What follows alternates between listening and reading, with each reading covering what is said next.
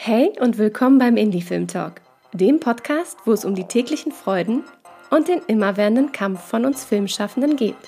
Viel Spaß!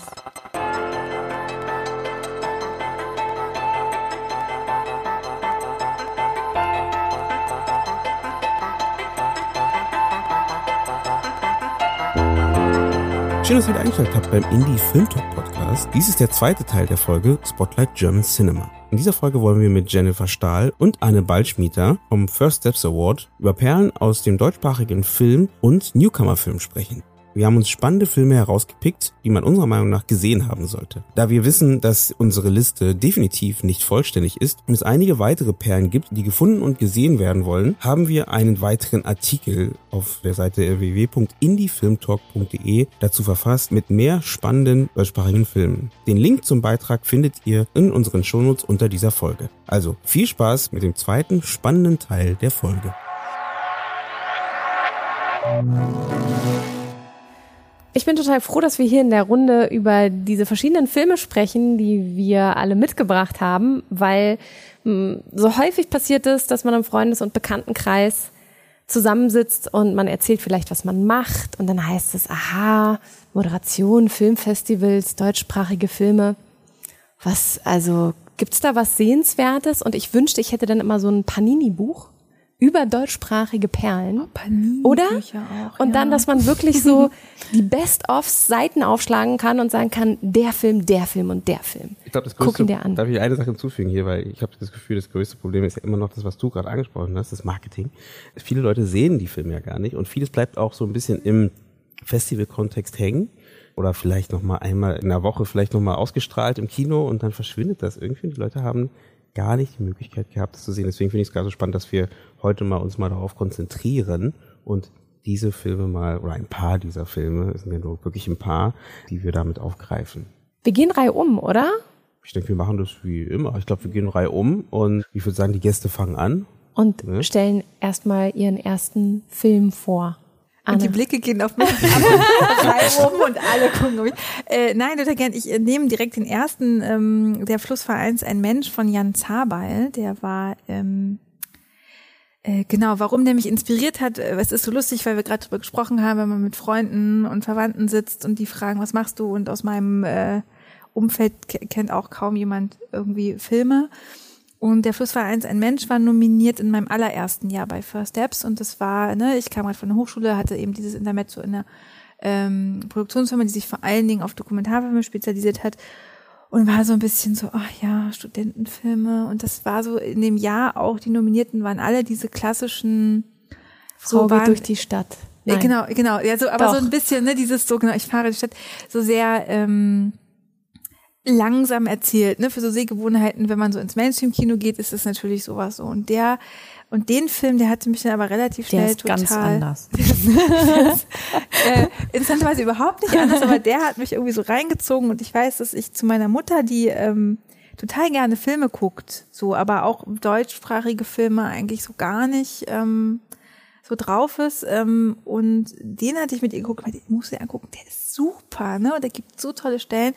Und äh, war aber gespannt, wie sie so den Zugang zu diesem Film findet. Und wir haben ihn zusammen geguckt und sie war danach total so, das sind die Filme, die diese jungen Leute, was ist ja super Ja. gut.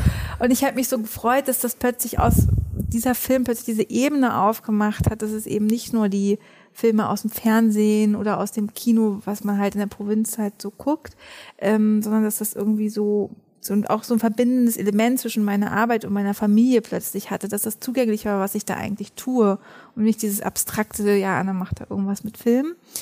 Ähm, Kannst du sagen, was so ungefähr, also jetzt nicht krass den Plot wiedergeben, aber so was, was, was, was erwartet uns in diesem Film? Was, was passiert da ganz grob? Einfach, dass man eine Vorstellung hat, was für eine Art von Film ist das? Ist das Rosemunde äh, Pilcher 2015? Ach ja, das sind nein, liebe Mann trifft Nein, Frau. überhaupt nicht. Das ist, ähm, das ist Alexander Feeling in der Hauptrolle, spielt einen jungen Deutschen, der in das Flussdelta von Botswana reist und halt so Rucksacktourist und möchte da durchreisen und trifft, ähm, es geht los. Man weiß auch die ganze Zeit nicht so ganz genau, wie die Situation ist. Jedenfalls ist er da alleine in diesem Flussdelta unterwegs und trifft auf einen, ich glaube, Fischer, jedenfalls einen Einheimischen Und der kümmert sich dann um ihn, aber es ist die ganze Zeit auch so eine mysteriöse, denkt man so, hä, was machen die da? Dann sitzen die da und essen irgendwie Fisch am Lagerfeuer. Und ähm, er, man hat so das Gefühl, es ist so der Guide, der ihn da durchführt. Und er wacht am nächsten Morgen auf, also äh, Alexander Fehling, und der Fischer ist weg. Das Boot ist da, der Fischer ist weg. Und er ist in diesem riesigen Flussdelta einfach alleine und versucht jetzt da rauszukommen. Und so baut sich die ganze Zeit diese Spannung auf. Und ähm, parallel ist halt, gibt's halt diese Legende von, von diesem einen Toten, der da auch rum Geistert. rumgeistert. Uh. Und es ist aber überhaupt nicht Genre oder so. Und das ist jetzt überhaupt nicht horrormäßig. Ich erzähle das aber, weil es diese eine Schlüsselszene gibt, der spielt eigentlich gar keine Rolle, immer nur ab und zu, wenn er dann doch mal auf andere ähm, Einheimische trifft, die dann auch sozusagen ihm davon erzählen, aber eigentlich spielt es keine Rolle, aber es gibt diese Szene, wo er im Dunkeln, durch dieses, alleine durch dieses Flussdelta und mit der Taschenlampe am Ufer und immer steht da einer.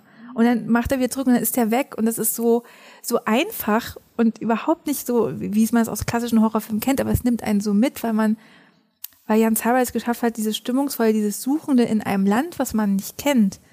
Also, ne, dieses typische, der weiße Europäer kommt in ein Land, und wird da plötzlich so hingestellt und muss sich das aber selber erschließen. Und das war so toll, weil eben nicht der Weiße kommt und dieses Kolonialist, dieser kolonialistische Blick, den man sonst immer hat, sondern der, er ist der Fremdkörper.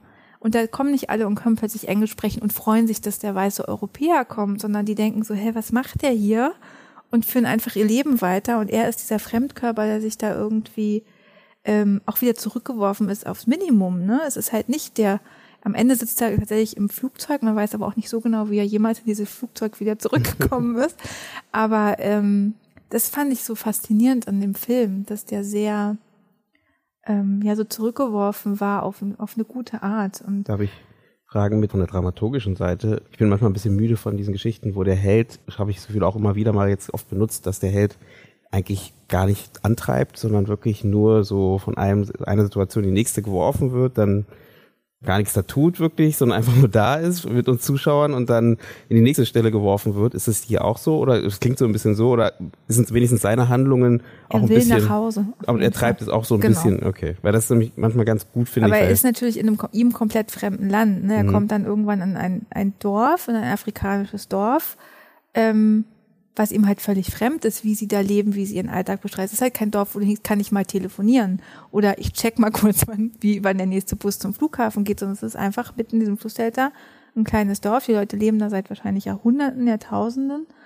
und ähm, verstehen auch gar nicht sein Problem. Ne? Also sie verstehen auch gar nicht, wo er hin will. Also es ist so, Hm. und das, und ähm, das führt so als Zuschauer in, also zumindest bei mir war das so, ja krass, ne, wie verwöhnt man irgendwie ist. Dieser, dieser Blickwechsel, dass du einfach in einer anderen Zivilisation, in einer Kultur bist, die dich überhaupt nicht verstehen. So, und Ich glaube, was ähm, spannend an dem Film ist, weil du könntest, wenn man jetzt nur die Plotline hört, ja, dann könnte man natürlich auch an irgendwie Werner Herzog Filme denken und dann ist eine berechtigte Frage, Eugene, so dieses, ja gut, was bringt mir das eigentlich Neues und, ähm, und so weiter. Aber ich glaube, dass trotzdem, also ich find, fand deine Auswahl, Anne, total gut an der Stelle, weil es zeigt, ähm, wir haben weiterhin Filme, die diese altbeschwerte Sehnsucht des afrikanischen Kontinents zwar irgendwo bedienen, aber mit einer ganz anderen ungewöhnlichen Brille, weil es eben, wie Anne schon angerissen hat, nicht darum geht, dass eine kolonialistische Perspektive aufgemacht wird, sondern eigentlich eher genau umgedreht wird. Also dass ähm, hier der Europäer dieser Fremdkörper ist und eigentlich keine, es existiert keine konventionelle Geschichte. Das heißt, du begibst dich sozusagen mit dem Film auf eine Suche nach etwas Verlorenem, etwas und das ist nicht wie, es ist eben nicht so wie bei Herzog so was draufgängerisches, sondern es ist sehr zurückgenommen und ähm, beschreitet sehr sanft irgendwie den Weg und kommt einfach auch aus, ja, kommt sehr damit aus, dass dieser Fremdkörper eigentlich sich nicht so sehr am Land oder der Kultur stößt, sondern vielmehr an der Natur. Und das macht für mich, für mich zumindest den Unterschied. Also, dass die Natur plötzlich dieses Element des Ich bin in der Auseinandersetzung mit mir selber schafft. Also ein bestimmter anderer Blick, der geschaffen wird, den ihr als Aha-Erlebnis damit rausgenommen habt, aber auch eine besondere Atmosphäre, die so eine Zutat ist, die man vielleicht nicht in jedem deutschsprachigen Film findet und hier besonders für dich hängen geblieben ist und dadurch auch eben besonders und inspirierend war. Jenny, was war dein Film, dein erster Film, den du uns mitgebracht hast? Ja, ich weiß nicht, wie ich mich anfangen soll, aber ich ähm, gehe mal mit dem, wo ich mich äh, sicherer fühle.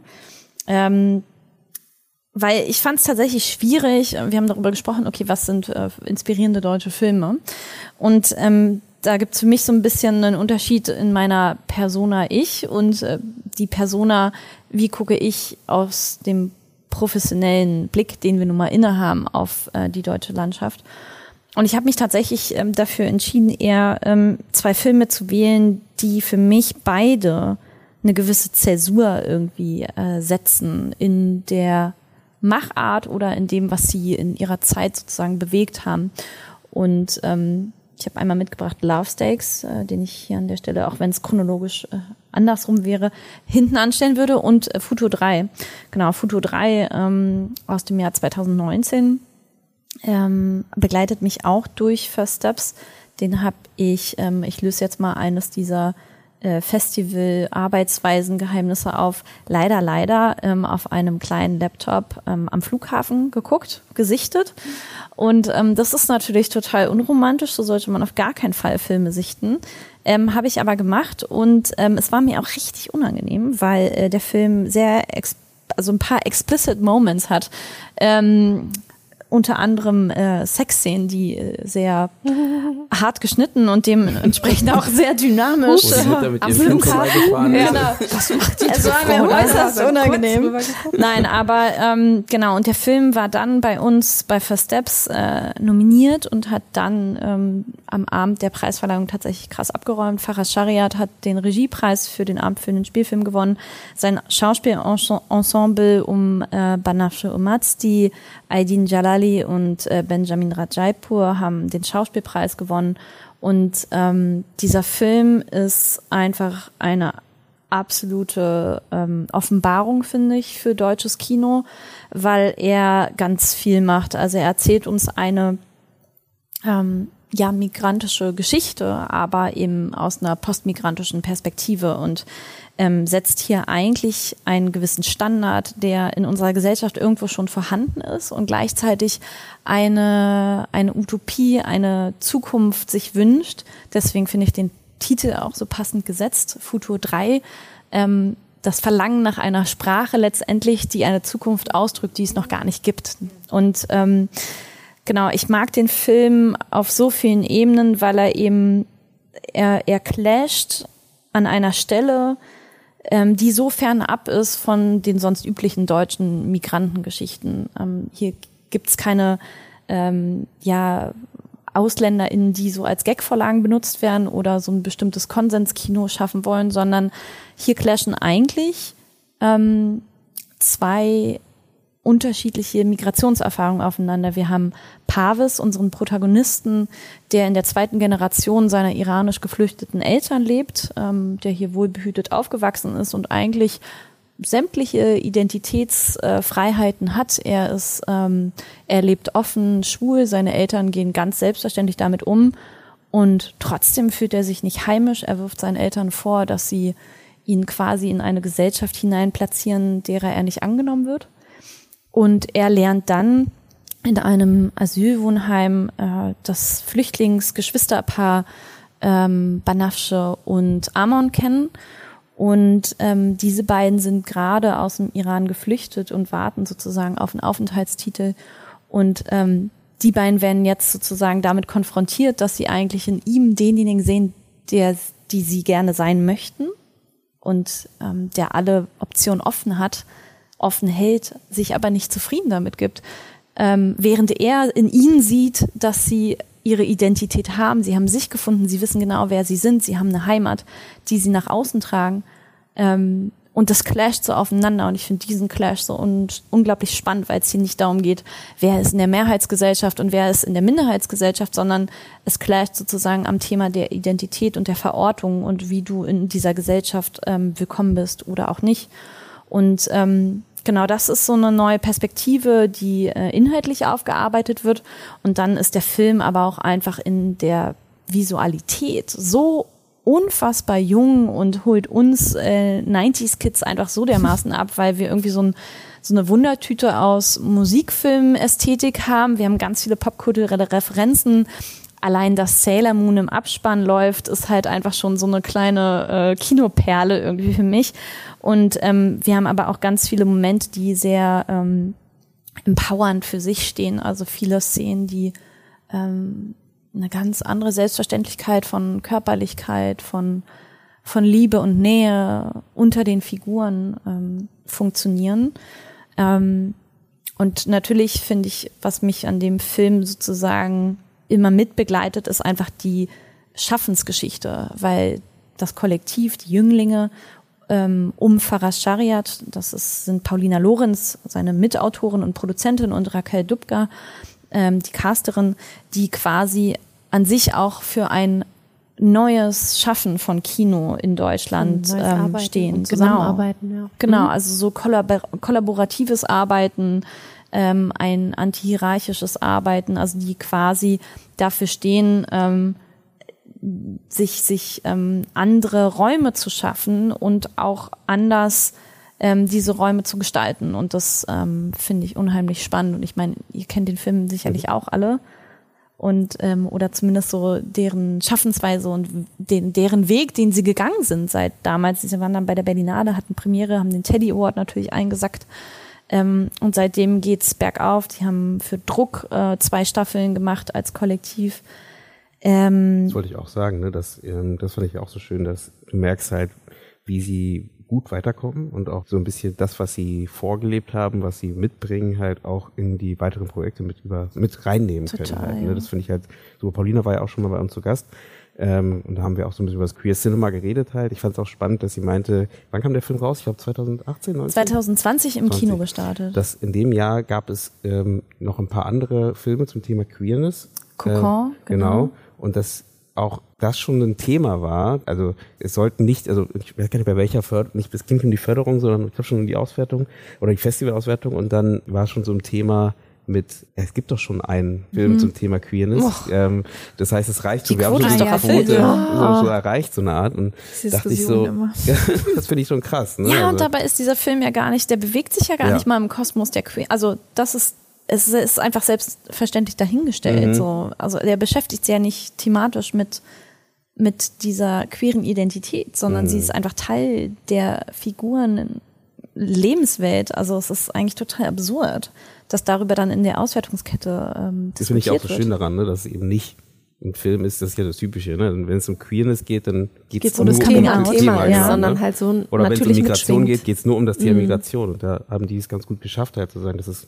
ein Teil der Gesellschaft, das ist nicht irgendwie was Besonderes, ja. was man hervorhebt, extra und, hervorhebt. Und ich glaube, deswegen ist der Film dafür auch so ein, ein tolles Beispiel, dass wir auch als Filmschaffende lernen sollten, eben Themen wiederzugeben, die nicht zum Thema werden. Also, dass man viel leichtfüßiger die Geschichten schreibt und dann ist da nicht der Stempel drauf für ein bestimmtes Thema, sondern dass da viele verschiedene Themen eben auch äh, sehr wunderbar koexistieren können in einem Film und jeder da mit einer anderen Brille draufschauen kann. Und ich finde genau sowas wie äh, Futur 3, wobei ich ihn noch nicht gesehen habe, oh mein Gott, aber ähm, dass das trotzdem immer wieder Filme sind, äh, und ich glaube auch die, die wir heute hier so mitbringen, die genau diese wunderbaren Facetten mit reinbringen und, und Beispiele sind für manchmal, es, es gibt so, so, eine, so eine Beschreibung, die ich manchmal ganz gerne nutze, ähm, wenn ich mit, mit ähm, jungen,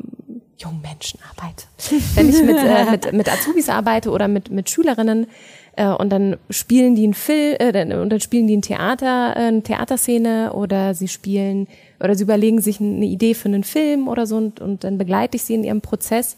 Und dann machen die manchmal Sachen und dann sage ich, mach das mal lieber nicht, weil das ist wie deutscher Film mit deutschem Untertitel. und Film ist häufig leider bei uns in Deutschland so, dass du merkst, alles muss erklärt werden. Und die Filme, glaube ich, die wir heute hier mitbringen, zeigen genau, dass das anders funktioniert. Ja, voll. Ja? Ja? Nee? Okay. Eugene, welchen Außer Film? bei Eugene, genau. welchen Film hast du mitgebracht? Nein, gar nicht. Also ich habe meine Filme eher so ein bisschen auf in die Richtung Ästhetik ausgesucht. Einfach, weil es so ein bisschen auch ein Wunsch von mir ist, dass wir ähm, als deutsche Filmschaffende, du hast gerade Foto 3 genannt, zum Beispiel auch einen Film, der eine sehr starke Ästhetik halt aufweist. Wir erzählen Bilder, wir erzählen Geschichten in Bildern, dass wir nicht nur Literatur machen, äh, nur jetzt nicht abwertend gemeint, sondern eben, dass wir mit Film einfach andere Möglichkeiten haben und die sollten wir auch nutzen. Und da habe ich das Gefühl, wir haben in den letzten Jahren uns so ein bisschen ausgeruht und können auch da zeigen, was wir drauf haben. Deswegen habe ich eben zwei Filme mitgebracht, die sich mehr, äh, so hauptsächlich so das Thema Ästhetik mehr in den Vordergrund genommen haben. Einmal den ersten Film, den ich vorstelle, ist Der Bunker. Sehr gut. Große Freude in dieser Runde.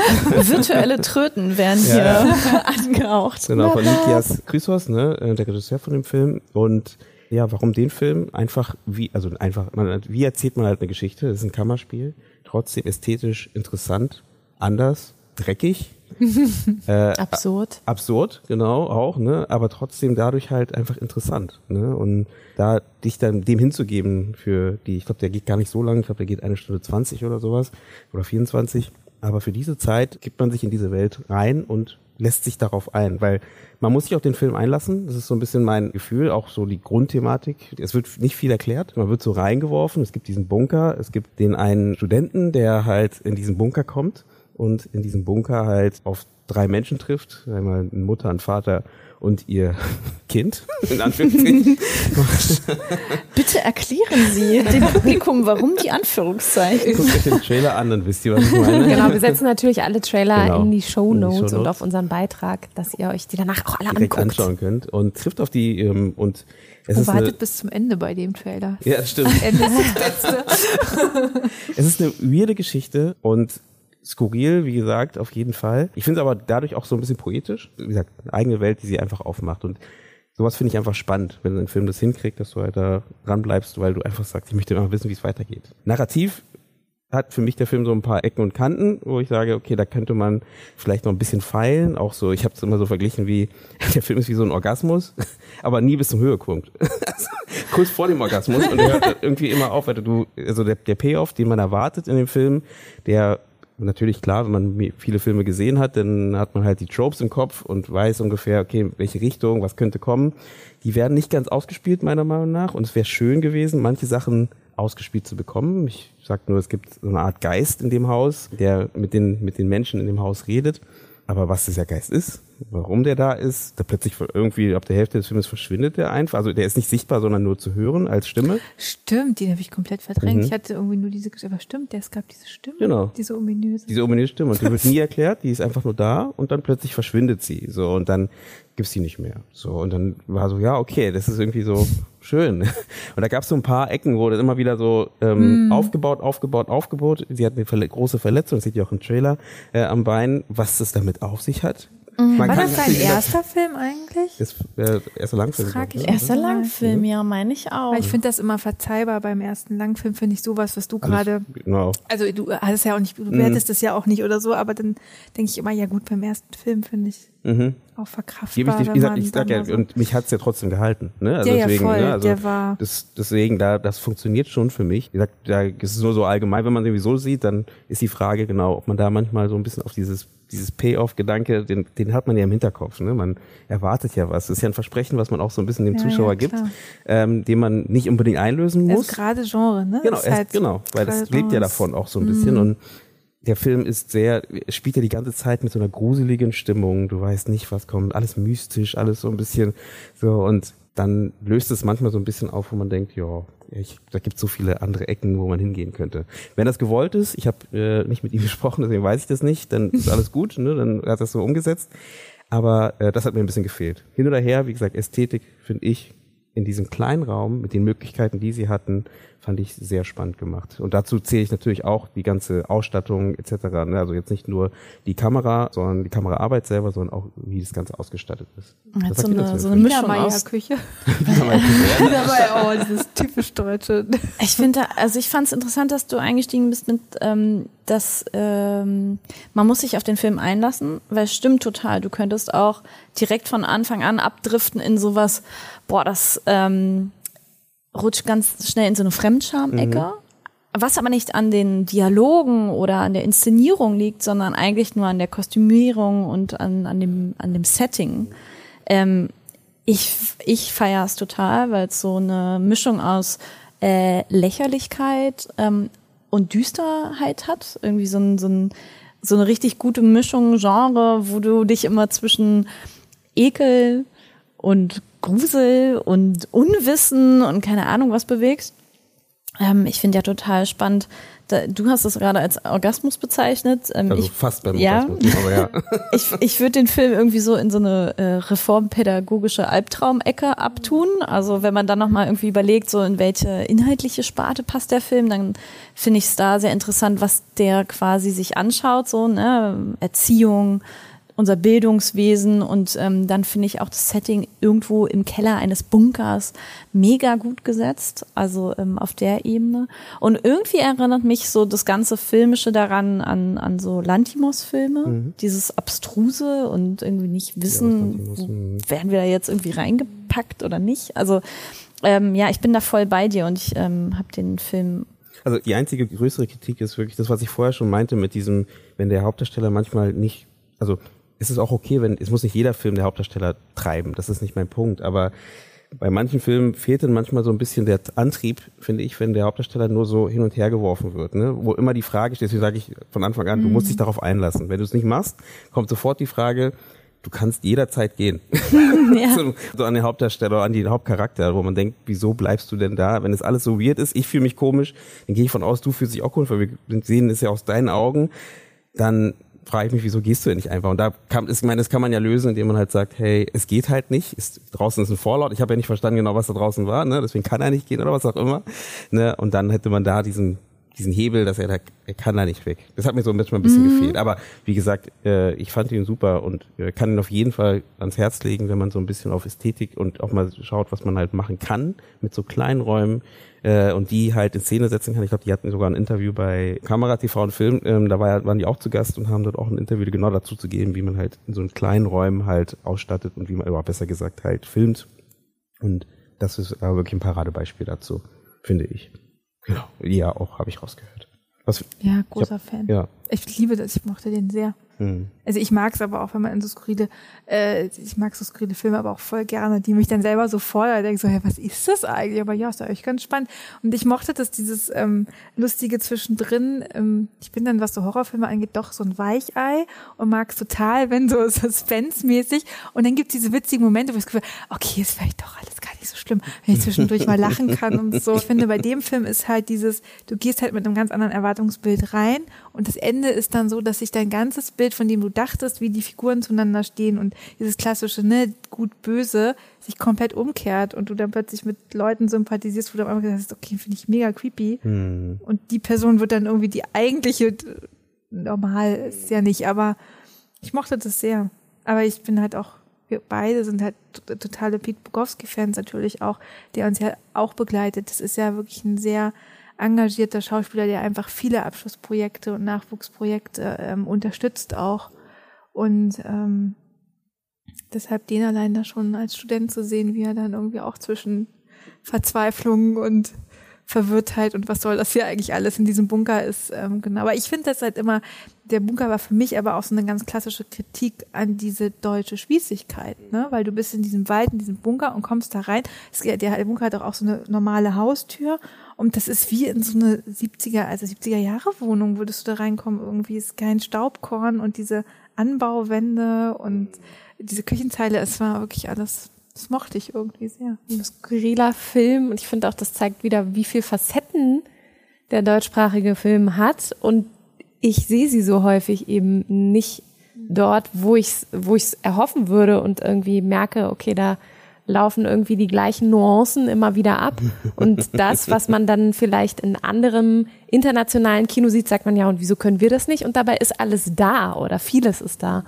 Äh, ich habe eine ganz andere Facette mitgebracht, ähm, nämlich äh, die Reste meines Lebens von äh, Jens Wischnewski, was eher so Tragik und, und Humor auf ganz wunderbare Weise verbindet. Also ein Film, wo wir Shimon begleiten, der mit seiner Frau eigentlich zurück aus San Francisco wieder nach Deutschland kommt und Fuß fassen will. Und bei einem tragischen Unfall äh, verstirbt seine schwangere Frau aus dem Nichts. Und ähm, auch irgendwie der ganze Container mit den gemeinsamen Sachen, der quasi über den Ozean schippert, ähm, sinkt ab und kommt irgendwann wieder, aber alles ist eigentlich vergammelt und es bleibt nur noch so ein einziger Holzstuhl übrig. Gleichzeitig verliebt er sich aber keine zwei Wochen später in äh, eine junge Frau, die selber schwanger ist und als ähm, Clown in, in ähm, Krankenhäusern arbeitet. Und das sind so viele Dinge, die so auf einmal passieren, aber mit einer Leichtigkeit erzählt werden und auch mit viel Humor, weil äh, Shimon irgendwie Werbemusik macht und äh, in dem in dem Film ist er dann gerade dabei, ich glaube, Werbemusik zu machen für eine Spülung oder für eine Toilette oder so, wie es da klingen soll oder so. Oder ich glaube, für einen Sound irgendwie oder einen Jingle für irgendwie eine Firma, die was mit Toiletten macht oder so. Und äh, geht dann halt rum und versucht Geräusche zu finden, die dafür irgendwie sinnvoll sind. Und also er stürzt sich immer eigentlich in die Arbeit, ins nächste Verliebtsein und beschäftigt sich irgendwie nicht so mit der Trauerarbeit. Und am Ende ist aber gar nicht klar, ob das so, wie er das macht, nicht einfach seine Art ist, Trauer zu verarbeiten. Und das macht dieser Film mit so viel Herz und, und Schmerz und ähm, führt dich aber immer wieder in diese Leichtigkeit zurück. Und das fand ich so atemberaubend und hatte auch einfach einen sehr, sehr intensiven Moment. Ich habe den Film im, im Kino auf einem Festival gesehen, habe mir noch irgendwie so den letzten Platz erhascht. Darf man gar nicht sagen, aber so auf äh, nicht mehr auf einem Platz, sondern ich durfte mich noch so sneaken auf, auf die Etwa auf der Treppe? Oh Gott. Wo war das und wer war das? No comment. Moment. Und äh, es hatte sich dann auch so äh, relativ seitlich zu mir ein, ein, junger Herr platziert, der da auch irgendwie noch Platz gesucht hat und mich immer so im Blick hatte, äh, ungewollt. Und ich war so gefangen von diesem Film und habe halt echt gelacht und geweint, habe halt selber dadurch, dass ich manchmal gemerkt habe, dass er so mich mitkriegt, wie ich agiere, gemerkt, dass der mich, er hat mich jetzt nicht, also nicht falsch verstanden, er hat mich jetzt nicht beobachtet oder so. Ich habe das auch nicht irgendwie, nein, ich habe das jetzt auch nicht irgendwie äh, äh, doof wahrgenommen äh, und dachte aber immer so im Spiegel von ihm, krass, wie sehr der Film mit mir Achterbahn fährt, bis wirklich ins Lachen, laute Lachen, bis hin wieder zu echt einem Heulen und einem richtigen Schluchzen.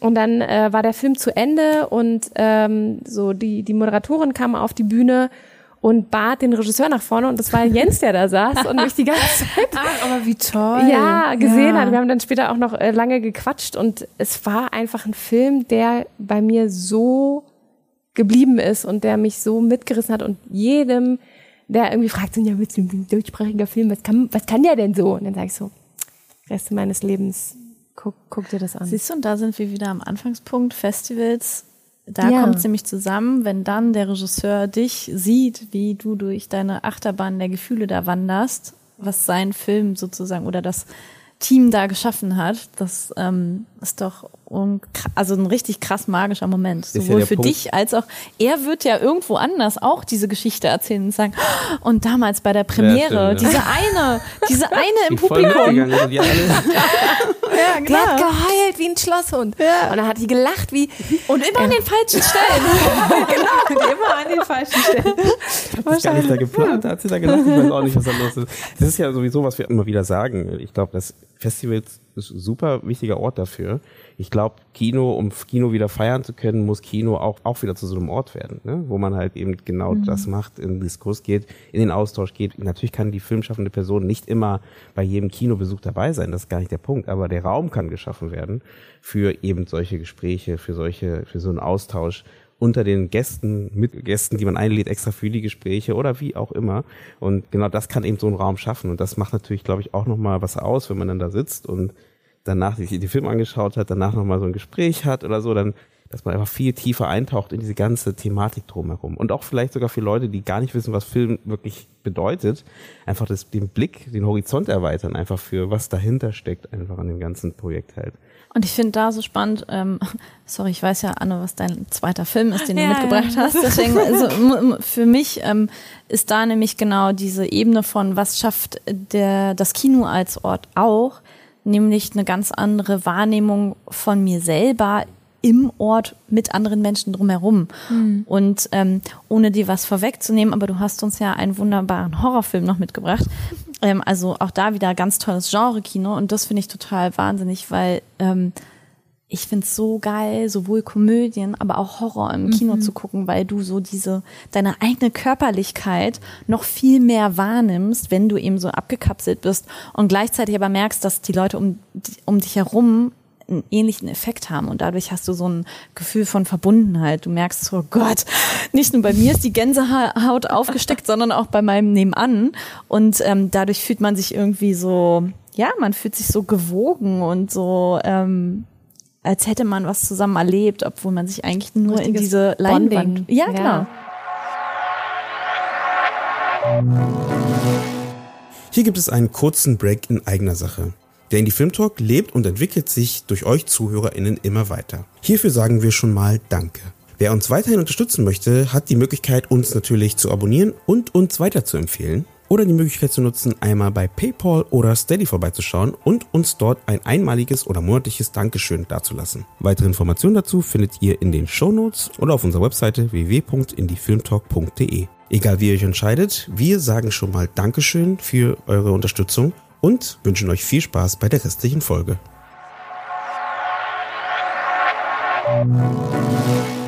Du hast ja schon den Bogen gemacht, deswegen gebe ich gleich weiter. Du hast ja gerade von einem Film gesprochen, den Anne dabei hat. Der Horrorfilm. Ja. Ja, ähm, es war ja, ist ja offensichtlich klar, dass ähm, wir und vor allem ich ja immer großer Genre-Fan bin. Und das äh, muss man ja sagen, dass in den deutschen Filmgenre Genre, jetzt mehr nicht mehr Genre, Genre, mehr tatsächlich mehr Mut zum Genre, Hört das ein, nicht so ist. das, ja. Und es gab, genau, es gab äh, 2018 äh, bei First Steps ein wahnsinnig genrelastiges Jahr, muss man wirklich sagen. Und also viele Genrefilme in dem Jahr, was total toll war, unterschiedlichste äh, Interpretationen. Und was mir aber gleich immer im Gedächtnis bleiben wird, ist Loose von Tillmann Singer. Und äh, es ist wirklich, ich glaube, das ist, wenn ich nach dem Lieblingsfilm gefragt werden würde und müsste mich entscheiden aus all den Jahren, dann wäre es der Film, weil den habe ich irgendwie geguckt und der hat, äh, wo wir auch bei Ästhetik vorhin waren, der hat einfach eine Bildsprache auch gefunden, eine Sprache für, für diesen Film, die war wahnsinnig beeindruckend. Es ist eigentlich so, als würde man äh, in die 80er zurückreisen und was heute so Stranger Things ist, hat der halt damals schon gehabt. Ne? Diese Ästhetik von diesen frühen äh, Gruselfilmen aus den 80ern, so eine junge Frau und auch, ähm, ich glaube, das wurde auch auf äh, 35 Millimeter gedreht. Teuer. Ähm, teuer. An dieser Stelle übrigens äh, sein neuer Film, äh, Kuku, wurde gerade abgedreht, auch auf 35 Millimeter, eine große amerikanische Koproduktion. Ich glaube 16, aber das 16, ist ja auch stimmt, e- so oder 16 so Millimeter. egal, Also analog halt. Wir dürfen uns auf mehr freuen im kommenden Jahr und äh, auch Genre übrigens. Ähm, genau, und das geht um äh, die junge Taxifahrerin Luz, ähm, die verhört werden soll in so einem sehr schnöden Raum. Äh, und äh, sie kommt aus Chile und es gibt diesen Übersetzer in dem Raum und es gibt diesen, ähm, es gibt diese ries wirklich riesige Polizistin, die im Raum ist. Und ich glaube, es ist so ein Polizeipsychologe. Ähm, also wenn man das guckt, sind es echt diese 80er Stereotype. Also wenn der Film, wenn mir jemand gesagt hätte, der Film ist von 1987, hätte ich den auch unterschrieben. Also allein auch wie der besetzt ist und das ist wirklich ganz toll. Ähm, und ähm, man in der Parallelgeschichte gibt es diesen Polizeipsychologen mit einer anderen Frau in einem Diner, auch wirklich ganz toll gemacht, äh, die ihm so von einer jungen ähm, Taxifahrerin äh, ähm, erzählt, die früher in einem chilenischen Kloster gearbeitet hat und sich äh, gelebt hat und sich dem Satan verschrieben hat. Und irgendwann führen sich diese Geschichten zusammen und ich will gar nicht zu viel verraten. Am Ende ist der Mega-Showdown in diesem kleinen Raum und mit wenig Mitteln wird dann eine sehr gruselige Atmosphäre äh, geschaffen und Dämonen kommen und das ist ähm, aber alles, ja, aber alles sehr unterschwellig. Und das war so ein Film, wo ich dachte, okay, da hat jemand Genre bis zum Ende geführt und das gibt's halt so selten. Ne? Da hat jemand gesagt, ich möchte einen Genrefilm machen und hat es geschafft, irgendwie das, was du vorhin meintest, wenn ich mir so einen Film angucke, erwarte ich bestimmte Konventionen, bestimmte Versprechen, die in irgendeiner Weise eingelöst werden. Die hat er genommen und aber auf seine Art erzählt und trotzdem eingelöst. Und das war, also ich wirklich konnte den, ich weiß noch, da haben wir die Zuspiele, wir machen ja immer Zuspiele für die Preisverleihung und das war der Zuspiel, den ich glaube ich 120 Mal gefühlt geguckt habe, weil ich das so toll fand. Das war auch so mein Highlight in der Preisverleihung, als der kam, weil ich dachte so, krass, ja, dieser Film ist so toll. Und ähm, weil es wirklich, ich habe mich persönlich gefreut, dass wir Genre dabei haben und es war einfach jemand, der Genre wirklich verstanden hat, aber seine eigene Handschrift dabei gemacht hat. Ne? Das war so ganz klar von, du hast den Film angemacht, das ist klar, da ist jemand, ähm, der ist schon auch sehr weit einfach in dem, was er machen möchte. Ich will dieses Panini-Heft haben. Ja, das Und zwar mit allen Filmen, die man genau Ach aus so. solchen Gründen Ja. eigentlich, weil so anderen in die Hand drückt und sagt so, blätter mal das Panini-Heft durch Na, und gibt es denn such dir eine einen Art aus. Magazin, wo man sagt, hier äh, gibt's so die herausstechende deutsche, deutschsprachige Filme für das normale Publikum, sagen wir mal so? Wäre das nicht vielleicht mal was? Ja, Noch also ich meine, man kann natürlich auf die First Up Seite gehen und sich einfach alle Nominierten der letzten 20 Jahre ja. ansehen, aber Das macht man ja nicht. Also viele machen es halt nicht. nein, das Jetzt ist schon richtig, ja. Ähm, ja, ähm, gute Frage. Katalog der deutschsprachigen Filmszene. Ja, da quatschen wir nochmal, da machen wir mal was. Vielleicht. Genau. Ja, ich liebe äh, Luz auch unheimlich. Ich habe auch äh, eine quasi persönliche Begegnung mit diesem Film seitens der Berlinale damals noch. Aber ähm, mich holt er auch total ab, weil ich auch Genre Kino liebe und der Film, auch wenn es nicht so ganz zu den Kriterien von so Giallo, italienischem Giallo-Kino passt, aber trotzdem kommt es so vom Spannungsgehalt und Aufbau von Horror schon so in die Richtung. Und ich glaube, dass man von Tilman Singer, du hast gerade schon angesprochen, mit seinem neuen Projekt äh, Kuku, der auch international wirklich schon für, jetzt schon für Begeisterung sorgt, ähm, dass wir da einen spannenden Regisseur hier haben. Was ist wurde die, schon ein Bild geleakt. Ich war bin voll begeistert. Ja, voll. was ist denn die, richtig die, die Basis von der Geschichte? Das würde ich gerne nochmal Von wissen. Kuku? Ja. Nee, von dem, von dem, äh, von Luz. Luz.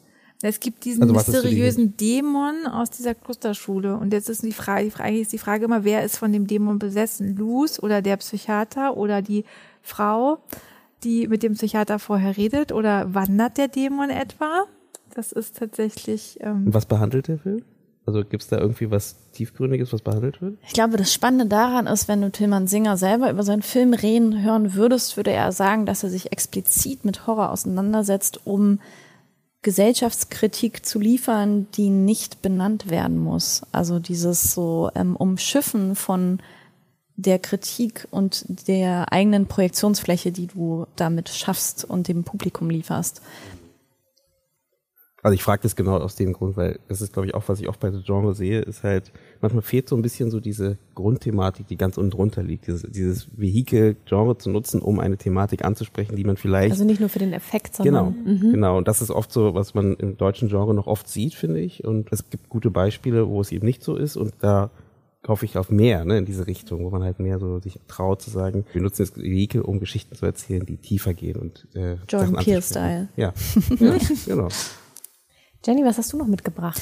Du hast ihn ja vorhin schon genannt. Ja, ich habe schon geteased, genau. Und zwar Love Steaks habe ich mitgebracht von Jakob Lass. Ähm, aus dem Grund, dass ähm, es nicht unbedingt mein Lieblingsfilm ist. Ähm, ich hatte aber trotzdem jahrelang über meinem Bett ein Filmstill zu hängen, äh, eingerahmt von Lana Cooper und Franz Rogowski. Der offene aus- Zungenkuss. Der offene Zungenkuss, Ja. natürlich. Ähm, weil, ähm, also das Filmstill ist für mich sowohl Ekel als auch äh, Leidenschaft zugleich. Und das umschreibt meine Gefühle zu dem Film auf jeden Fall auch ganz gut. Ähm, aber ich habe den Film deswegen mitgebracht, weil ähm, hier eine sehr spannende äh, Talentgeschichte liegt mit Jakob Lass, ähm, der auch noch einen Bruder hat, Tom Lass. Beide stehen eigentlich für den ähm, ja inzwischen gut bekannten Mumblecore der ja auch so ein bisschen mit ihnen oder um die Zeit äh, ihrer Filme herum entstanden ist. Und ähm, ich hatte vorhin gesagt, ich habe zwei Filme mitgebracht, die für mich eine Zäsur darstellen.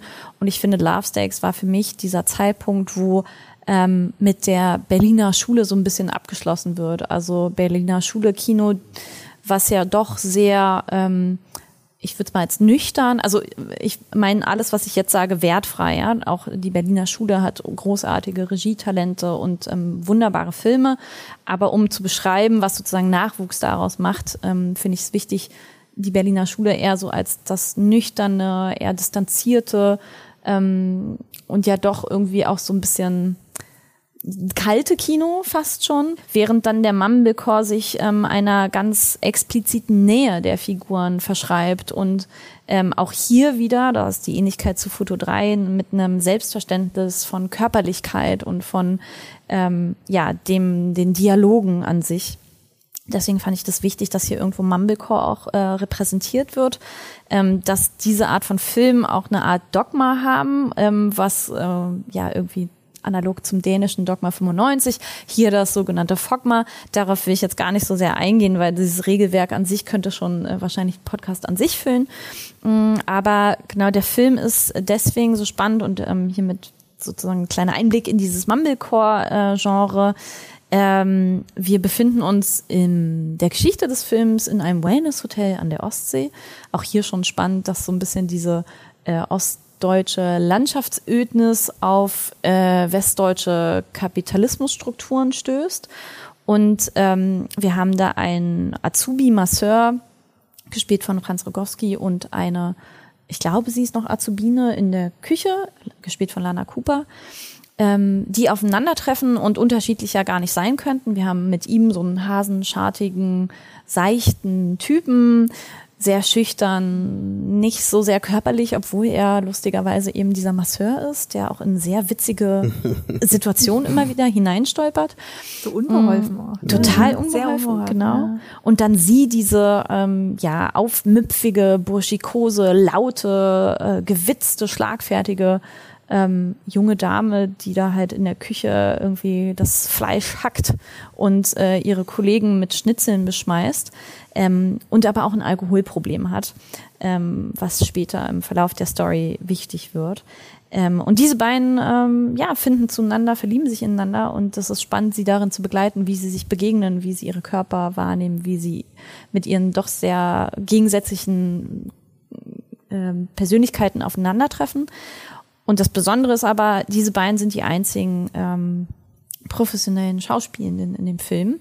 Und der Rest, alle anderen sind eben Laien. Also sprich, das ganze Setting, dieses Hotel äh, ist weiterhin in der wirtschaftlichen Struktur des, wir führen hier ein Wellness-Hotel und dementsprechend sind auch alle anderen, die dort arbeiten, wirklich Leute, die dort arbeiten oder eben Gäste, die sich dorthin äh, begeben, um ihren Luxusurlaub zu verbringen. Und ähm, das heißt natürlich, wir sind hier mit einem Film konfrontiert, der ähm, improvisiert. Und äh, das ist nochmal eine ganz andere Art des Filmemachens, was natürlich auch eher aus der Theaterrichtung vielleicht kommt, aber hier so spannend wird, weil wir dadurch so eine ganz andere Authentizität der Figuren geschaffen bekommen und man nie so richtig weiß, was passieren kann, weil irgendwie ist ja doch dann alles möglich. Also dadurch, dass das Setting von sich weiterlebt und es eben nicht dokumentarisch begleitet ist, sondern wir da zwei äh, professionelle SchauspielerInnen reinbringen in dieses Setting, hast du so eine so ein Momentum von okay, es könnte jetzt wirklich einfach alles passieren. Und das ähm, macht Mumblecore, finde ich, zu einer sehr ähm, interessanten Mischung ähm, des deutschen Kinos.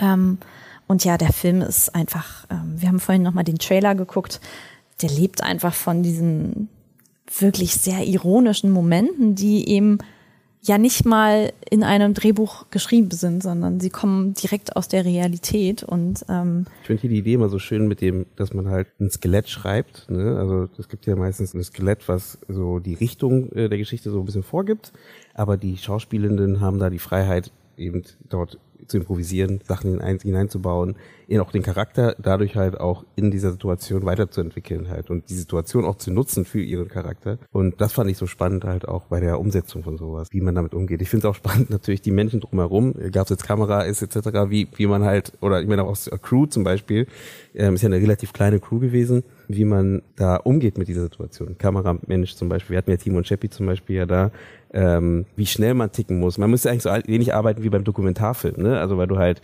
schnell sein musst, Sachen einfangen musst, die vielleicht im ersten Moment noch gar nicht wirklich als Szene wirklich sichtbar sind und im nächsten Moment vielleicht ist genau das, was im Schnitt landet am Ende, ne? was dann halt mhm. dieser Shot ist, äh, der dann wirklich der, der tolle Shot wird, den wir halt nutzen. Das fand ich halt auch so spannend. Und dabei aber trotzdem auch nicht ein qualitativer Verlust ist, ne? weil jetzt könnte man natürlich äh, hören, ah, Improvisation, mh, hm, das leidet dann bestimmt irgendwie an Qualität.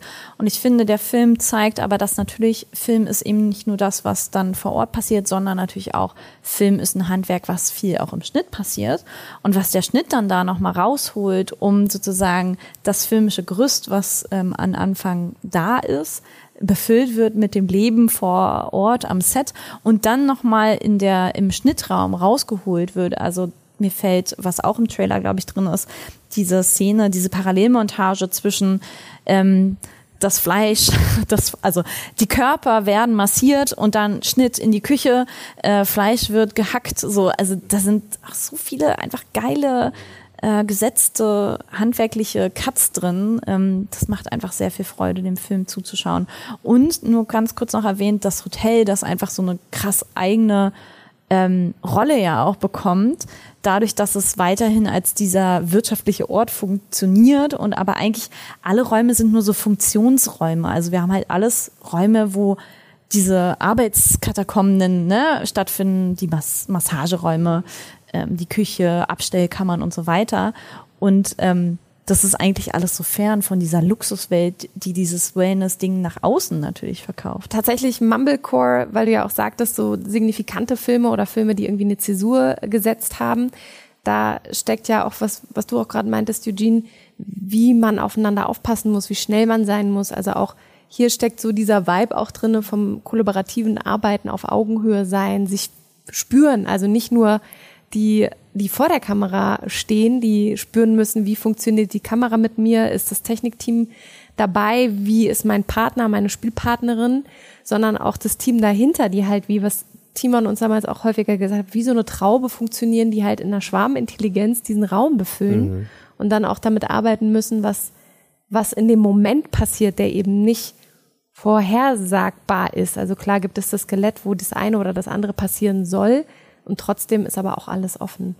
Und das, das finde ich eine spannende Haltung oder auch einen spannenden Arbeitsflow, der, glaube ich, dann auch immer weiter durchgesickert ist in die Filmwelt und in die Art des Schaffens und auch das, was Jakob und Tom ja auch immer noch machen, weiterhin in ihrer Arbeit präsent ist, wenn auch in anderen Facetten. Nee, das stimmt definitiv ein Film, der kein Mumblecore ist, den ich mitgebracht habe.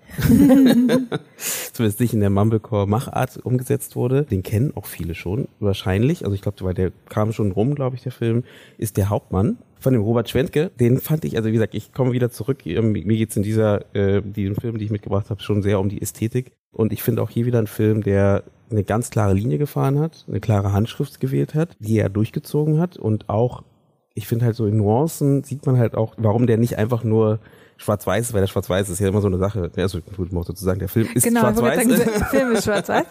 das ist wichtig natürlich zu erwähnen. Und diese Machart oder den Film halt in schwarz-weiß am Ende auszuspielen, also du hast schon gemerkt, dass sie das auch am Set mitgedacht haben. Egal, ob es Szenen sind, wo so ein bisschen um das Zwielicht geht oder dieses, du, du siehst manchmal den Hauptcharakter in linke Seite ist ganz in Schatten verschwunden, ne? Und in die rechte Seite ist sichtbar, er ist nicht ganz klar. Es ist immer, ich erzähle kurz die Geschichte für die Leute, die die Geschichte nicht kennen. Also grundsätzlich geht es um einen, eine Person, einen Soldaten, der auf der Flucht vor seinem eigenen Hauptmann ist, das ist ja das Lustige, und es schafft abzuhauen, der soll erschossen werden und findet dann am Wegesrand ein Auto, wo die Kleidung von dem Hauptmann drin ist und entscheidet sich halt selber als Hauptmann aufzutreten. Und das zieht er ganz schön stark durch. Das zieht er ganz schön stark durch und ja, die Macht übernimmt ihn so ein bisschen, ne? Und ja, und das ist natürlich, wie es sich immer weiter hochtreibt halt, das ist die Spannung halt der Geschichte. Ich glaube, das treibt uns ja auch so ein bisschen an an der Geschichte, weil es so spannend, was passiert jetzt, ne? Wie, wie schlimm kann das noch werden? Wie weit kann er gehen? genau. Wie weit wird er gehen? Mhm. ne? Und ja, aber dann, wie gesagt, diese Machart, die Entscheidung zu sagen, wir machen den in Schwarz-Weiß, wir spielen damit, auch mit dieser manchmal auch die Weiten, die man halt hat. Gleich der erste Shot ist ja so, eine, so ein White Shot, der ihn ganz klein in der, im Hintergrund zeigt, wie er auf die Kamera zurennt.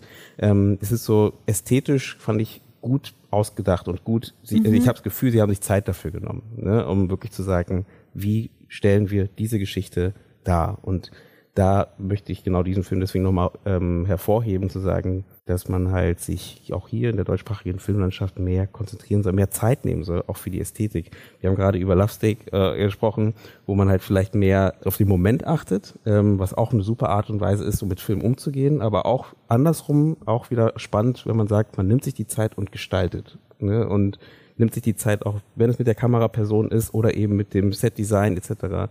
Äh, im Vorhinein wie kann man diese Geschichte vielleicht anders darstellen, als wie man sie ganz normal darstellen würde halt. Und dafür sollten wir uns, glaube ich, auch die Zeit nehmen, weil alles, was du davor machen kannst, bevor du drehst, finde ich immer, das, da, da nehmen wir manchmal viel zu wenig Zeit und das kannst du dir nehmen. Das ist halt so, ist klar, es ist immer eine Frage vom Budget, welche Möglichkeiten hat man, aber vieles kann man halt in der Vor, egal ob es so Prävisualisierung ist von dem Ganzen etc., die kann man sich nehmen, um dann halt eben solche Konzepte halt auch dann am Set später ausarbeiten zu können halt und nutzen zu können. Deswegen dieser Film. Ja, ich finde es auch ganz spannend, weil bei Schwarz-Weiß sieht man, das finde ich auch nochmal, wenn wir von Ästhetik sprechen, nochmal so deutlich, weil für unsere Sehgewohnheiten, die mit Farbfernsehen und so aufgewachsen sind, ist Schwarz-Weiß ja irgendwie, ähm, das ist ja nochmal eine andere Herangehensweise. Wie beleuchte ich Mhm. und wie kann ich eben genau diese Ästhetik, dieses, der klassische, das klassische Beispiel, irgendwie die Hälfte des, ist Mhm. im Schatten, die andere nicht, uh, was passiert da? Das ist ein ganz klassisches Bild. Und was finde ich bei Schwarz-Weiß-Filmen, ähm, total spannend, wie man da wieder quasi auf so die Basics gefühlt zurückgeführt wird. Also was heißt es eigentlich, Kameraeinstellungen? Das macht ja schon was mit dir, wenn du plötzlich nur zwischen diesen Grauschattierungen bist. Das ist ja auch bei Lichter geht ja bei Lichtsetzung. Das ist ja nicht einfach nur, ich drehe einen Film und mache halt schwarz-weiß, sondern es ist genau, was du sagst. Du musst dir genau überlegen, wie setzt du den Fokus, äh, wie, und ich finde auch dieses Bild am Anfang, ne, dieser kleine Mann, der da, ähm, was ja quasi dieses Verlorene schon Mhm. hat, ne, dieses, genau dieser verlorene Mensch, der dann plötzlich ähm, in dieser neuen Rolle ist und ähm, Das ist so schön, wenn man so viel reininterpretieren kann ins Bild. Das ist ja, warum ich dafür kämpfe. Dass Ja, man sagt, genau, es Ne, ist so- Du kannst halt mit Bildern so viel erzählen. Deswegen machen wir ja Film. Ne? Und deswegen kämpfe ich dafür, dass es halt nicht nur Literatur ist. Aber natürlich muss es auch der Inhalt hergeben. Also nicht jedem könntest du dieses, nicht jedem könntest du dem Gewand des Hauptmanns überstülpen und genau diese Filmästhetik nutzen, die halt dort so gut funktioniert, weil sie ja auch irgendwie rein geschichtlich aus dem Theater auch kommt und aus dem sich ein Kostüm anziehen und jemand sein, der man nicht ist und eben auch die Art, wie dieser Film erzählt wird, auch ganz, ganz viele Stages an, an Theatralik hat und Tragik. Ähm, ich ja, weiß, auch die Art und Weise, wie die Ja. spielen, ne? Genau, ich, ich weiß auch, dass ich damals war ich kurz davor, aus dem Film zu gehen, weil er mir echt zu viel war, weil der mich so ähm, überhäuft hat oder auch einfach so eingenommen hat und auch so ein, also mir ist echt nicht nur der Hals, äh, der, der, der, der, der Kloß im Hals stecken geblieben, sondern ich war so, okay, wie heftig, was hier passiert. Und wie heftig soll das noch werden, wenn das noch nicht die Spitze ist? Der Film geht gerade mal eine Dreiviertelstunde oder so. Ne? Also dann, und dann war ich echt kurz davor, dass ich so dachte, okay, ich glaube, ich muss rausgehen und äh, habe es dann nicht gemacht. Ich weiß gar nicht mehr warum. Und ja, also ich fand den Film, also mich hat der krass mitgenommen und ich fand den auch wichtig, ähm, weil er mich in so eine Erlebnisse versetzt hat und weil er auch am Ende, also manche finden, glaube ich, das Spoiler, manche finden, glaube ich, das Ende auch häufig nicht so gelungen, weil sie sagen, es wird zu dran gesetzt. Dort gibt's ja dann nochmal so einen Transfer in die heutige Zeit. Ähm, und gleichzeitig fand ich das aber super wichtig, um zu zeigen, welche Stellung dieser Film hat und auch nochmal, um zu zeigen, was wir eigentlich gerade für eine Zeit haben und welche Verantwortung wir haben. Jetzt, hier und heute.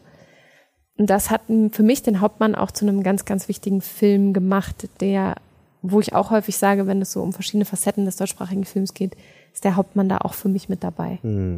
Ja, ich finde auch dadurch, dass der Hauptmann ja auf einer wahren Figur ähm, beruht und dieses, ne, man, man geht zurück in der Zeit sozusagen und erzählt eine wahre Geschichte, aber im Gewand von einem fiktionalen Film und dann nochmal schwarz-weiß draufsetzt und dann diese Transferleistung am Ende.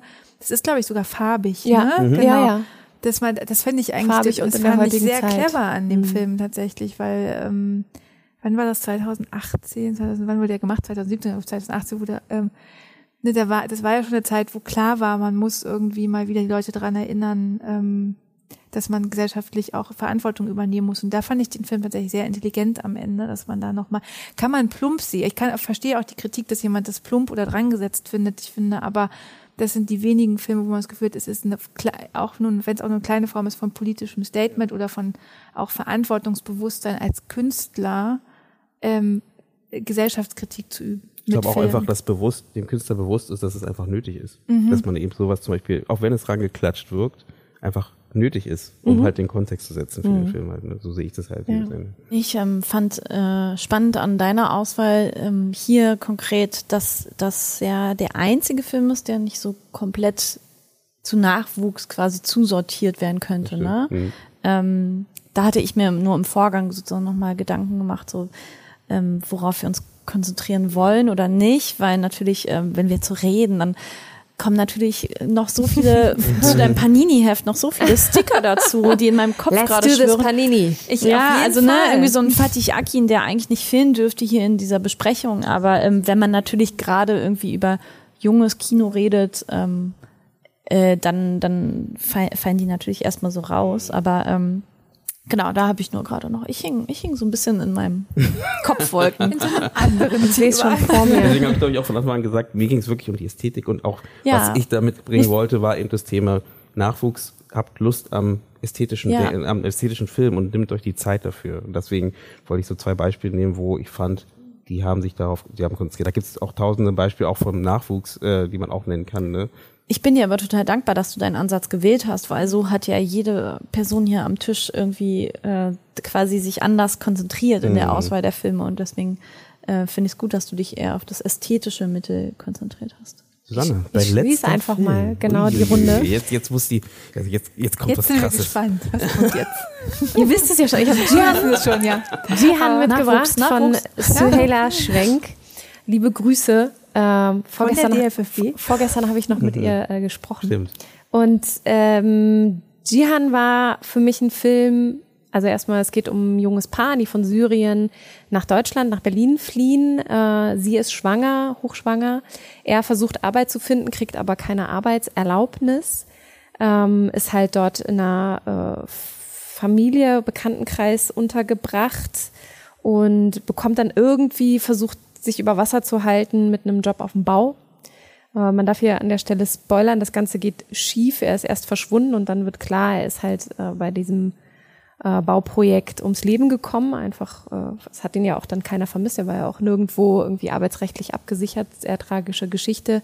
Das Kind kommt auch zur Welt und äh, muss aber zurückgelassen werden von der Mutter, weil sie letztendlich auch flieht. Also es geht in erster Linie um, um eben eine, eine Daseinsberechtigung oder eben Asyl, den Asylantrag einer jungen Familie, die versucht Fuß zu fassen und auch versucht alles zu tun, um, um hier anzukommen. Und das aber auch in erster Linie aus bürokratischen Gründen, so meine Interpretation, nicht gelingt und nicht möglich ist.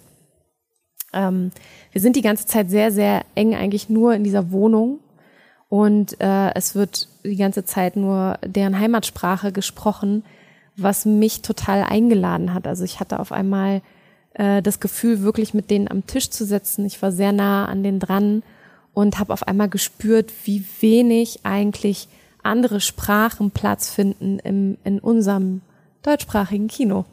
Und dass das total schade ist und dass es, äh, wenn ich auch äh, Suhaila richtig verstanden habe, die eben sehr dafür auch kämpft, dass auch die Sprachen, die hier zu Hause sind, äh, auch im, im Fernsehen und auch im Film stattfinden, dass das gar nicht so einfach ist, weil es auch so absurde Klauseln gibt, die vorschreiben, wie viel Anteil Deutsch eigentlich in einem Film gesprochen werden muss. Und das ist mir durch diesen Film das erste Mal bewusst geworden, nicht weil ich diese Klauseln kannte, aber weil ich physisch gemerkt habe, wie ich in diese Welt eingeladen werde durch die Melodie dieser Sprache, die sie sprechen und wie sehr man da mitfliegt und, und mitgeht und dass ich das deswegen einen unfassbar wichtigen Film finde, der, der es schafft, mich da auf, auf, auf diese andere, äh, auf, auf, auf diese Familie, die, die mir nicht fremd ist, sondern wo ich das Gefühl habe, ich bin da mit dabei, ich darf Teil dieser, dieser Perspektive sein. Und hatte das Gefühl, viele, viele junge Menschen in Deutschland oder auch ältere Menschen müssen diesen Film sehen und müssen mehr Filme sehen, die mit der Originalsprache arbeiten. Von wann ist der Film?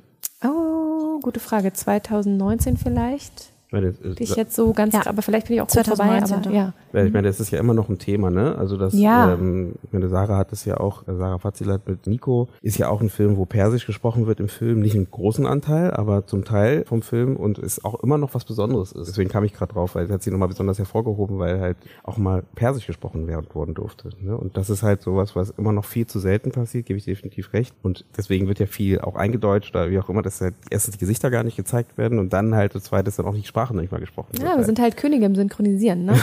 Das ja. kommt dazu, ja. Ne? Und dementsprechend glaube ich schon, das ist eine gute, gute Richtung, dass da mehr in diese Richtung passiert, mehr Filme in diese Richtung auch, Filme, die das Licht äh, der Welt erblicken. Ähm, wie sagt man immer, die Sprache ist ja auch so Tor zur Welt. Ähm, und wenn eben die Sprache im Film ja auch so Multikulti ist wie die Welt um sie herum. Das sorgt natürlich dafür, dass man halt auch ein anderes Denken halt natürlich auch bei den Zuschauern halt entwickelt halt. Ne? Mehr Zugänge schafft. Futu 3 kommt im Übrigen äh, fast äh, komplett ohne Deutsche aus, ähm, bewegt sich nur auf der Farsi-Ebene. Mhm. Auch ähm, total spannend. Und allein deswegen sehe ich so einen Bezug gerade auch zwischen den beiden Filmen, aber natürlich auch aufgrund der Migrations- und Fluchterfahrung, äh, die gemacht wird. Ähm, ich fand den Film total bewegend auf der Ebene der Frauenrolle oder der Frauenfiguren. Ja, stimmt. Weil ja eigentlich ja. auch noch dieser Konflikt darin liegt, dass ähm, die, ähm, die schwangere Frau, das, also äh, wie hieß sie denn nochmal? Hayat? Har Harun? Warte, warte, warte. Ähm, auf jeden Fall sie. Hayat, du hast Hayat. vollkommen recht. Er Hayat, heißt Harun. Ähm, die, ähm, die ja als schwangere Frau ähm, aus Syrien gerade geflüchtet in dieser Familie aufgenommen wird, hier in Berlin. Und ähm, da prallen ja auch nochmal diese Welten zwischen türkischer Familie und kurdisch-syrischer Familie aufeinander. Ähm, also ihr Mann, der quasi Teil der türkischen Familie ist, aber sie eben Kurdin. Und ähm, die, die, die Tante, die da zu Hause sie aufnimmt, ja komplett sich eigentlich ihr verwehrt. Und ähm, sie so abtut, so, ne? Also so die, die sozialisierte andere Frau und ähm, sie so ein bisschen als äh, Exotin oder so alienated person abtut und ihr das auch ganz klar zu verstehen gibt. Ähm, und dann aber dieser Spannungsmoment äh, dadurch entsteht, dass ähm, wenn Hayat äh, ihre ersten Wehen bekommt, plötzlich die beiden Frauen aneinanderrücken und ne, also dieses existenzielle von wir nehmen hier beide aber die Rolle der Mutter ein, einer uns bekannten Figur, weil es einfach menschlich ist, abseits all der politischen Diskussionen, dass sie da zueinander finden. Also ich fand, da war der Film für mich so bewegend, dass diese Geschichte zwischen den beiden Frauen so subtil erzählt wird und so auch so verständlich gemacht wird, weil natürlich irgendwie alle mit den eigenen politischen Konflikten auch innewohnen, ob es jetzt ähm, der syrisch, also der kurdisch-türkische Konflikt wie in der Geschichte ist oder ähm, weiß nicht, in Berlin halt der Ost-West-Konflikt mhm. oder so. Ne? Es lässt sich ja in so vielerlei übersetzen, ähm, aber dass die Figuren dann trotzdem ihren, ihre Entwicklungen mitmachen und du da so viel Nähe fühlen kannst, das fand ich total berührend.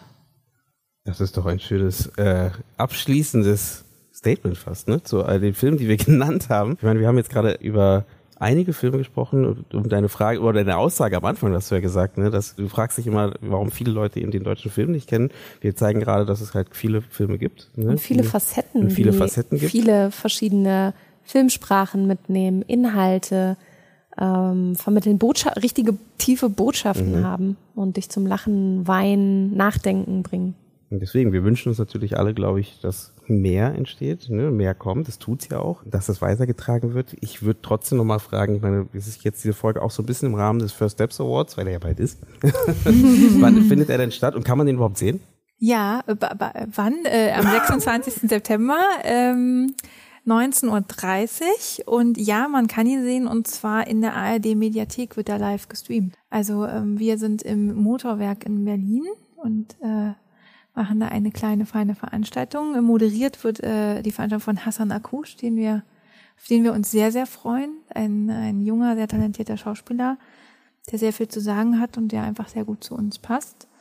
Und ähm, genau, ja, schaltet ein, 1930 ARD Mediathek. Ihr könnt auch gerne ähm, vorher gerne auf die ARD Mediathek gehen, denn ähm, wir werden auf der Seite selber auch wenn ihr euch jetzt fragt, wo können wir die ganzen tollen Filme eigentlich sehen, von denen wir uns untergesprochen haben, ähm, gibt es eine Auswahl an ehemaligen nominierten Filmen der letzten Jahre, die ihr da äh, kostenfrei streamen könnt. Also bitte unbedingt einschalten äh, und gucken, was da noch für Filmperlen des deutschen jungen Kinos schlummern. Und einige von den nominierten Filmen könnt ihr auch sehen, nämlich auf der vorhin schon erwähnten alternativen Streaming-Plattform Behind the Tree. Auch dort kostenfrei, also ihr braucht nur ein kleines Login-Konto und schon äh, könnt ihr euch eine kleine Auswahl an diesjährigen Nominierten anschauen. Das heißt, ihr könnt auch bei der Preisverleihung direkt mitfiebern für eure Favorites. Ähm, nicht wundern, wir können natürlich nicht alle Filme zeigen. Das ähm, liegt einfach daran, dass manche Filme noch nicht einmal ihre Weltpremiere gefeiert haben oder das weiß man ja manchmal nicht abseits der Branche, dass manche Filme einfach noch nicht ihre sogenannte Auswertung hatten, also noch nicht die Festivals bereist haben oder noch nicht den offiziellen Kinostart hatten. Das heißt, ähm, die Auswahl ist nicht eine bewusste, kuratierte Auswahl unserer Favorites, sondern ähm, hat einfach mit den Rechten zu tun. Aber genau, äh, wir sind gespannt auf den Abend und genau, wir sind gespannt, was der nächste Jahrgang uns bringen wird. Wir fiebern mit und wir schauen auf den 26. September 19.30 Uhr ARD Mediathek oder auch schon vorher, um sich Perlen anzuschauen. mit und schauen parallel noch online. Machen wir beides? Kriegen Nein, wir wir gucken hin? natürlich Das- vorher. Und Genau. Und äh, ansonsten Behind the Tree, dort kann man sich einloggen kostenfrei und auch stöbern. Denn was ich hier nochmal so mit raussenden möchte, ist tatsächlich, wenn ihr unter Filmschaffenden seid, seid, seid selber Filmschaffenden, nehmt euch die zwei, drei Perlen im deutschsprachigen Raum, die ihr toll findet und teilt die einfach mit anderen. Ich glaube, das ist so das äh, Wunderwerkzeug, wenn man äh, den deutschsprachigen Film sichtbarer machen will, auch zu schauen, dass man seine Perlen weitergibt und weiterempfiehlt und das ganz, ganz proaktiv. damit es das Panini-Heft gibt. Damit es das Panini-Heft Panini- bald gibt. Ich bleibe an dem Gedanken dran. Vielen, Ja. vielen Dank Vielen Dank. für die Runde und ähm, ich freue mich auf die nächsten Runden, die wir haben werden mit Perlen des deutschsprachigen Films.